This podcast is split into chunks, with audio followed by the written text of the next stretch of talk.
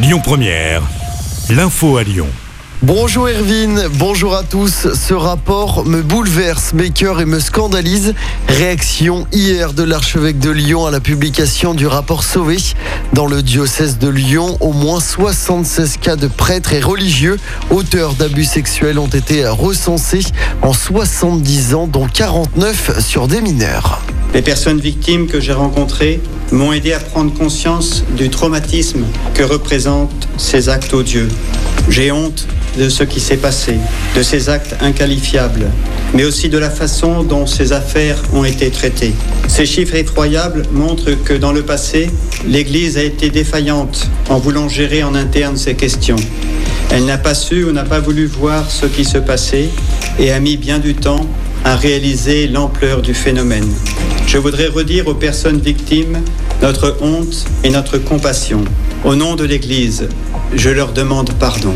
Olivier de Germel, archevêque de Lyon. En France, au moins 216 000 mineurs ont été victimes de clercs ou de religieux depuis 1950. On rappelle hein, que ce mouvement est parti de Lyon avec la dénonciation du père Prénat par l'association La Parole Libérée. Bonne nouvelle hein, pour les automobilistes. La circulation à double sens sera rétablie sur le pont de Vernaison à partir d'aujourd'hui.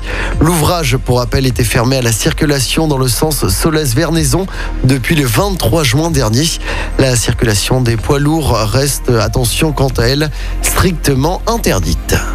Les employés du secteur du handicap appelés à la manifestation à Lyon aujourd'hui. Un rassemblement est organisé tout à l'heure à 14h30 devant la préfecture du Rhône. Les manifestants entendent dénoncer les problèmes de recrutement, l'épuisement des personnels et les multiples fermetures de services. Un événement qui coïncide symboliquement avec la journée nationale des aidants. Un appel à témoins lancé dans l'agglomération lyonnaise. Cela fait suite à la mort d'un cycliste fauché sur l'A42 au nœud des îles.